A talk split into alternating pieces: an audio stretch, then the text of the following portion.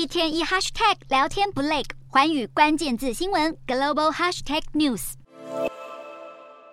北韩领导人金正恩再度带上爱女金珠爱视察北韩军方的重要机构国家宇宙开发局。北韩中央通信社报道指出，金正恩在这次的行程中敦促员工与官员透过在不同轨道上连续部署数枚侦察卫星来稳定建立卫星情搜能力。金正恩也进一步透露，北韩史上第一颗军用间谍卫星已经打造完成，他也指示军方如期发射这颗卫星。不过，对于详细时间表，他并未清楚说明。北韩军方此举引发了邻国日本的强烈不满。日本官房长官松野博一表示，如果北韩利用弹道飞弹相关技术发射这颗卫星，不但违反了联合国安理会的决议，也是对日本安保的重大挑衅行为。事实上，这已不是北韩军方近期首次惹怒日本当局。日本北海道日前一度响起了警报，并发布紧急避难令，原因是北韩军方发射了一枚新型火星十八型固体燃料洲际弹道飞弹，使日本的警告系统错误地预测这枚飞弹将落在北海道境内。而这颗火星十八型飞弹之所以造成周边国家的恐慌，